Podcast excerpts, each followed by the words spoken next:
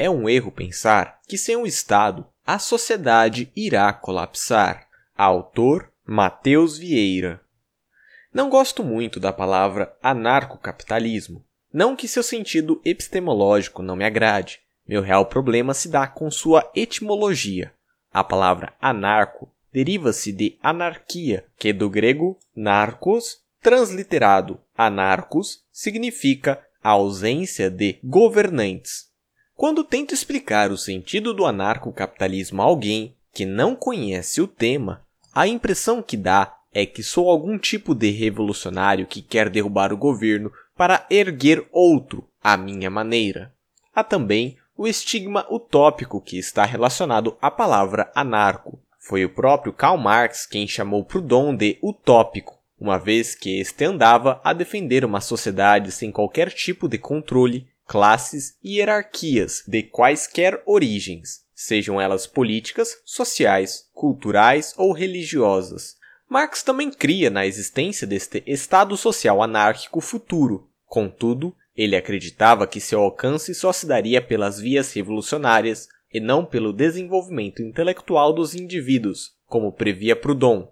Ironicamente, uma das frases mais famosas de Proudhon foi propriedade é roubo. Na ocasião, o francês não imaginaria que o lema dos libertários modernos seria a própria antítese de sua alegação, o emblemático imposto é roubo. A principal questão que está por detrás da ideia de que a sociedade se colapsará sem a existência do Estado é a ligação que se faz entre Estado e governo. Hoje, o indivíduo médio tende a confundir os conceitos de Estado, governo e nação.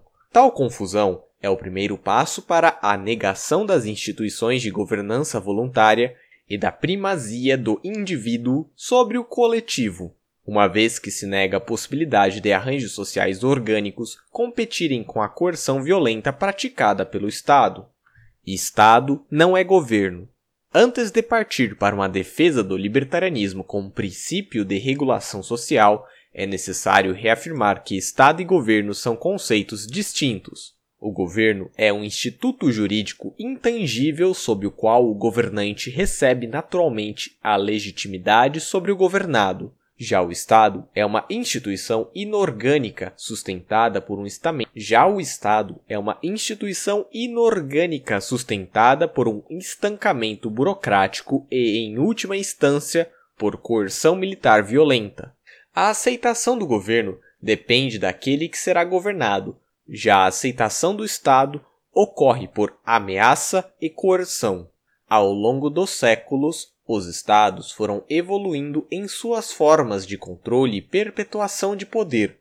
Antes, a obediência ao rei ou ao imperador era tida como uma condição de sobrevivência para o indivíduo dominado, uma vez que o poder discricionário do governante poderia determinar a morte imediata dos desobedientes. Contudo, como sabemos, é impossível que um Estado pratique a guerra infinita, já que ela, a guerra, requer uma forte sustentação econômica para seu sucesso. Sem uma sociedade produtiva, não há como a guerra ser sustentada. Então, por seleção natural, novos arranjos estatais foram surgindo, os quais permitiram a expansão dos impérios sem uma constante luta contra os povos dominados. Para melhor expor a evolução citada, vamos usar o exemplo de dois grandes impérios da antiguidade. O primeiro é o Império Babilônico, de 626 a.C. a 539 a.C.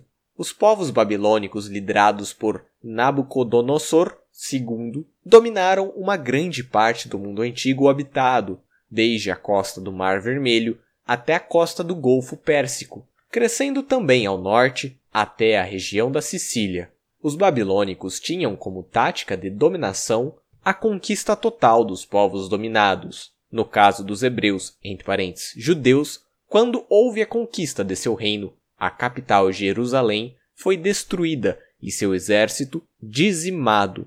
Os jovens foram enviados à Babilônia para aprenderem os costumes do império, bem como a cultura e a língua. Mesmo após o retorno do exílio, o povo hebreu nunca mais foi o mesmo, tanto é que sua língua original, hebraico, foi praticamente extinta. Mais adiante, já nos tempos da dominação romana, a língua falada em Israel era o aramaico, o qual foi apreendido junto aos babilônicos e persas. Tudo expansão e dominação imperial babilônica era elevado demais. Talvez seja este o motivo pelo qual o império durou pouco mais de 100 anos. Algum tempo após a sua queda, surgiria, em 25 a.C., o império que de longe foi o maior responsável pelo surgimento do que hoje conhecemos como civilização ocidental, Roma. Sua tática de dominação era muito diferente, o que permitiu uma rápida expansão e conquista de grandes faixas territoriais. Os romanos conquistavam um determinado povo, mas não os forçava a seguir sua religião e seus costumes. Apenas exigiam o pagamento de um imposto e colocavam um governador e uma burocracia locais para cuidar dos negócios do império. Roma então tratou de se especializar em construir estradas para a unificação de todas as regiões dominadas. Os hebreus novamente foram conquistados, desta vez pelos romanos. Contudo, agora não mais precisavam aprender latim, tampouco louvar aos deuses do imperador, caso se comprometessem a não promover revoltas e a pagar o imposto regularmente. Eles teriam uma vida pacífica e seriam até protegidos pelo império. Roma passou a criar um conceito de cidadania entre os habitantes dos territórios dominados. Os indivíduos com títulos de cidadãos romanos poderiam gozar de uma série de benefícios, como por exemplo, acesso ao judiciário de Roma, bem como melhores condições sociais e econômicas. A cidadania romana poderia ser conquistada por nascença ou por aquisição. Assim, ao invés de lutar contra o império, o agora cidadão poderia lutar para ter benefícios individuais utilizando a estrutura deste império. Foi Roma que infundiu a ideia de Estado e governo. Agora, o imperador adquirira legitimidade para governar, ao qual é muito mais poderosa que a força dos exércitos, pois não requer esforço econômico. Durante a estabilização do Império Romano, estabeleceu o período conhecido como a Pax Romana. Uma vez que boa parte da população mundial já estava sob seu domínio, não havia mais a necessidade de constantes guerras. Ao invés disso, o Estado passou a concentrar seus esforços na construção de obras de infraestrutura como estradas e aquedutos. Também foram erguidos palácios, casas de banho, praças e o emblemático Coliseu. Roma conseguiu fazer com que os indivíduos transformados em cidadãos não mais temessem o Estado, mas sim o desejassem, e em função de seu desejo, justificassem seus atos autoritários contra outras pessoas. Toda a argumentação que foi feita em função dos fatos históricos observados é dada no sentido de afirmar que Estado e governo são coisas diferentes. Veja, por exemplo, o caso de um condomínio, onde um grupo de pessoas se reúne voluntariamente em torno de um objetivo comum, residir em uma localidade. Em seguida, eles elegem um síndico para organizar as questões entre si. Por mais que algum indivíduo seja voto vencido nos pleitos locais, ele está ali voluntariamente, e no momento em que as regras estabelecidas pelo líder já não mais o entenderem, ele pode simplesmente vender seu imóvel e procurar outra residência. Em uma empresa ocorre exatamente a mesma relação. As pessoas, voluntariamente, aceitam ser subordinadas a chefes, entre parênteses, por vezes indesejáveis, porque veem maiores vantagens em se associar àquela organização do que em trabalharem sozinhas. A relação entre chefe e funcionário é muitas vezes questionada por argumentos do tipo: não é voluntário, porque se um funcionário não aceitar, ele ficará sem trabalho. Bem, a alegação é falsa porque quem está o forçando a trabalhar não é o chefe, mas sim suas necessidades naturais enquanto ser humano. O chefe não tem nada a ver com essa história. Ele não está, entre parênteses, ao contrário do Estado, apontando armas para ninguém. Há inúmeros outros exemplos de organização voluntária e de cessão de poder a um governante. Veja o caso das religiões. das atividades esportivas e sim de comunidades inteiras que se reuniram em torno de seus sábios para que estes julgassem questões de cunho ético, de propriedade, de crime e etc. Este é o fenômeno chamado de instituições de elites naturais. Sempre haverá indivíduos mais capacitados que outros em diversas áreas, a eles poderão ser conferidas as atribuições de governantes de maneira voluntária. Caso eles se tornem autoritários, não há uma estrutura militar que garanta seu poder, e uma vez deslegitimados, outros poderão ocupar o posto de governante. Apenas o Estado dispõe de ferramentas militares para se manter no poder, mesmo quando os governados já não mais legitimam os governantes. É necessário ainda dizer que a história da sociedade é muito mais antiga que a história do Estado. Seres humanos conviveram entre si por milênios, com problemas de maldade, infidelidade, roubo, assassinato e etc., sem a interferência do Estado. Pelo contrário, soluções espontâneas surgiram para promover a organização do tecido social. A principal destas soluções é a família. Todos concordam que uma família não é um Estado. Contudo, existe uma relação de poder e de governo entre seus membros. O macho líder da família garantia sua união e sobrevivência. Em troca da proteção, os filhos e fêmeas se submetiam voluntariamente a ele. Ninguém foi dar lições de ética e estruturas sociais aos nossos antepassados. Tais relações surgiram de forma espontânea. Os que não se submeteram a este tipo de estrutura foram simplesmente eliminados por seleção natural morreram de fome, frio, doenças ou foram devorados por feras. Em que país o anarcocapitalismo deu certo? Esta é a pergunta que mais ouço em todas as minhas argumentações pró-liberdade. A resposta é: em todos eles. Em O Cálculo Econômico sob o Socialismo, Mises prova que o cálculo econômico sob o socialismo é impossível e que a única possibilidade de produção de bens e serviços de maneira a satisfazer as necessidades de toda a população, é por meio das trocas voluntárias descentralizadas.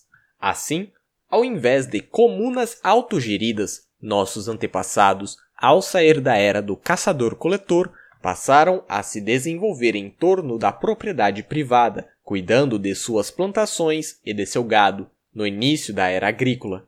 Este foi o fator que promoveu o sucesso da humanidade neste planeta, somente a propriedade privada e alocação descentralizada de recursos permitiu aos homens a criação de soluções que nos livraram da inanição, da predação e da morte por epidemias. O libertarianismo, ao contrário do que muitos pensam, não é uma doutrina política ou uma nova forma de organização social, é simplesmente a execução da lei natural de propriedade privada. O Estado, por sua vez, é o parasita, que sobrevive a partir do espólio desta propriedade.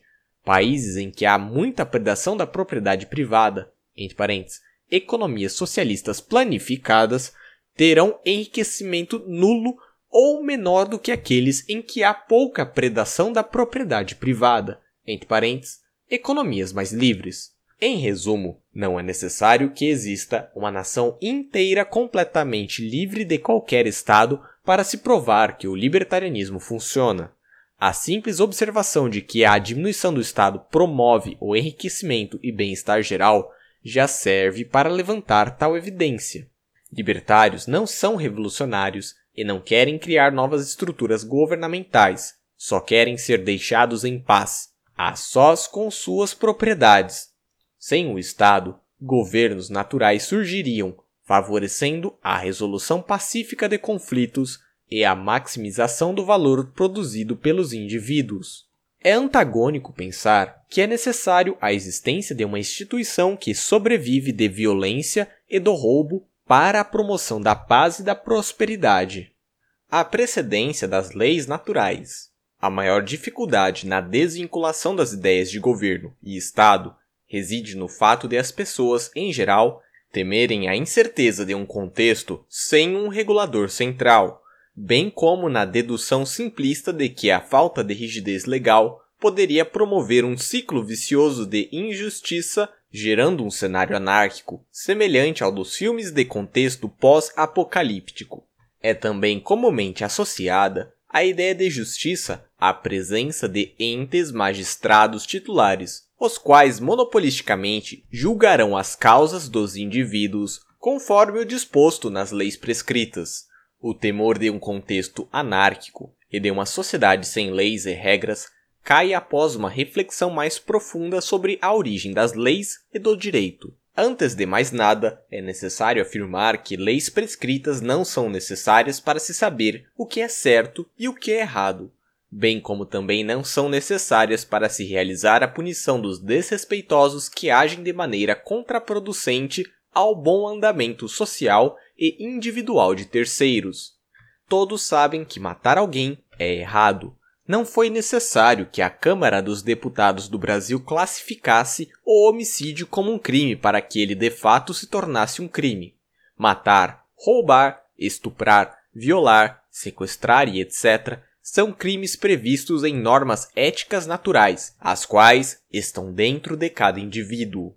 Não se sabe ao certo quando as primeiras leis positivas, entre parênteses, legislação prescrita surgiram, um dos registros mais antigos que temos deste tipo de documento está no Código de Hammurabi, um conjunto de 281 leis talhadas em rocha, as quais eram vigentes na antiga civilização da Mesopotâmia. Não coincidentemente, sabe-se também que a Mesopotâmia antiga foi um dos primeiros estados configurados, com reis, burocracias, exército e etc. Presume-se que, ao conquistar povos vizinhos, os mesopotâmios precisaram estabelecer suas regras sobre os conquistados.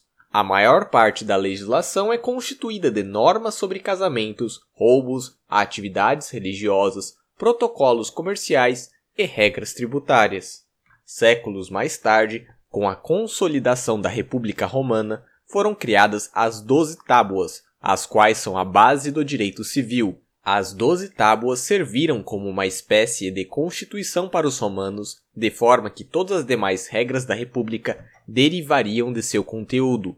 Ao longo do período imperial de Roma, as leis se tornaram mais complexas e a burocracia imperial fundou as bases do direito, que ainda é usada na maior parte do mundo, o civil law. A principal ideia por trás do civil law é a de que os legisladores são pessoas sábias ou ungidas que poderão criar as normas que levarão a sociedade ao progresso.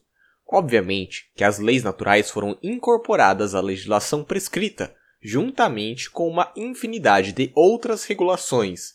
Este foi provavelmente o momento pontual da história em que as pessoas começaram a acreditar que o Estado é o garantidor da ordem e inibidor dos crimes, já que estes passaram a estar previstos em seu código legal.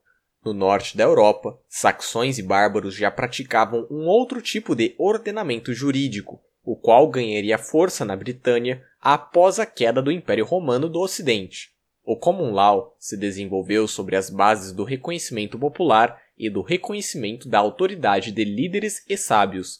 O Common Law é baseado em jurisprudência, ou seja, Julgamentos que foram considerados bem-sucedidos no passado são usados como base para a resolução de conflitos no presente. A principal característica deste ordenamento jurídico é a ausência da necessidade de uma legislação rígida escrita por governantes centrais, já que as normas são construídas diariamente através dos julgamentos proferidos pelas autoridades, as quais, posteriormente, entre parênteses, já no século XII, foram substituídas pelos magísteres, nomeados por Henrique II. Hoje há um hibridismo jurídico nos estados contemporâneos. A jurisprudência é parcialmente aceita em países de tradição civil law, como Brasil, França, Espanha Argentina, entre outros, bem como há muitas leis prescritas por legisladores nos países de tradição common law, Estados Unidos, Reino Unido, Austrália, entre outros. Em ambos os modelos, os cidadãos geralmente concordam, entre parênteses, por tradição ou por coerção, que a lei precisa ser cumprida e os desobedientes punidos. A divergência está na origem do ordenamento legal. Os positivistas acreditam que só o líder do Estado, entre parênteses, rei, presidente, congresso e etc., pode gerar leis, ou seja, matar, roubar, estuprar e etc., é errado se, e somente se o legislador definir que o é. Este pensamento é reinante no Brasil. A maior parte das pessoas acredita que as leis do Estado devem ser cumpridas para o bom andamento da sociedade. Mesmo as regras mais estúpidas, como ligar o farol em rodovias, obrigatoriedade do cinto de segurança e etc. O artigo 48 da Constituição Federal do Brasil dá mais poderes ao Congresso que o maior dos monarcas jamais pensou em possuir. Eles podem legislar sobre absolutamente todas as coisas que bem desejarem. Aos indivíduos cabe a obediência. Alguns argumentam que o sistema de tripartidarismo dos poderes do Estado poderia eliminar a hipótese da tirania, mas o que se vê é exatamente o contrário. Executivo, legislativo e judiciário parecem caminhar juntos, rumo ao poder absoluto. Eventualmente, um ou outro membro da elite estatal é eliminado barra punido pelos excessos, mas este tipo de ação só serve para elevar ainda mais o poder concentrado nas mãos dos burocratas de Brasília. Os mini-deuses do Congresso podem fazer tudo o que quiserem, mas caso alguma de suas leis seja considerada abusiva, os cidadãos podem recorrer a outros mini-deuses, os que se assentam na Suprema Corte, STF. De um jeito ou de outro, um mini-deus burocrata sempre decidirá o que é certo e o que é errado. O justnaturalismo, por sua vez, parte da constatação de que já existem leis naturais na consciência de cada indivíduo, de forma que eles sabem de maneira espontânea como diferenciar o certo do errado.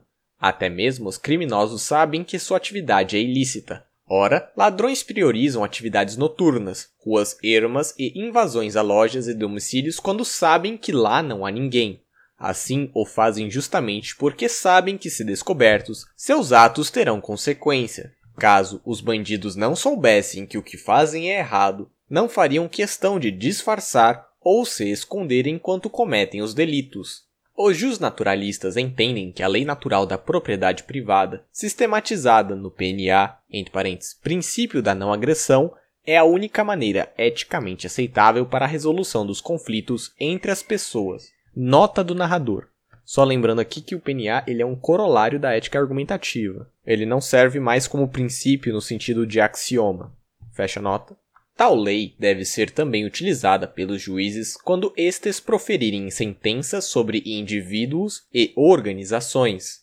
Aliado ao common law, o princípio da não agressão apoiado sobre a lei natural seria não apenas eticamente correto, mas pragmaticamente superior à legislação prescrita. O grau de superioridade da lei natural em relação às leis prescritas é tão grande que não pode ser medido. Em primeiro lugar, haveria a execução da justiça ao invés de cumprimento da legislação. Hoje é absurdamente comum a absolvição de criminosos ou a aplicação de penas brandas das quais toda a sociedade discorda, entre parênteses, com exceção da elite burocrática iluminada. Há também inúmeros casos de aplicação excessiva da força nas sentenças, isso sem contar o fato de que, para processar o Estado, Atualmente, o indivíduo precisa recorrer às instâncias do próprio Estado, ou seja, na prática, ele é julgado pela mesma instituição contra quem ele litiga. Há também o fato de o juspositivismo nunca poder ser referendado em uma base sólida e inquestionável. Todas as leis positivas são dispostas em escalas hierárquicas, decretos, leis, emendas, Cada uma entra na escala de importância que submete à Constituição. Mas quem diz que a Constituição é a verdade? Se ela deriva do Congresso, quem é que garante que o Congresso conhece plenamente a verdade e o que é justo?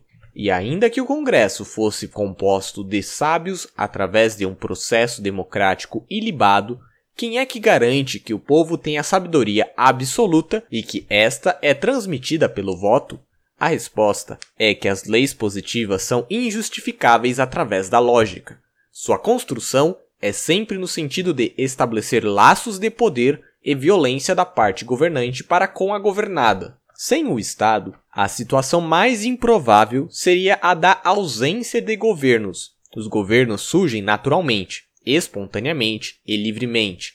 Eles fazem parte da trajetória épica do ser humano sobre a Terra e são usados de forma descentralizada para a promoção do progresso. A execução da justiça na ausência do Estado é, portanto, muito mais provável que em sua presença. Fim da leitura. Para você conferir todas as notas do artigo de referência, vai lá no primeiro link da descrição, vai, tá, vai te levar lá para o Instituto Hofford, onde está hospedado esse artigo. Não se esquece de deixar aquele like transcendental, fazer aquele compartilhamento irrefutável. Não se esqueça de apoiar o canal, porque isso é muito importante para eu continuar produzindo conteúdo para você. E abraço! Tchau! Eles caem em 8 anos.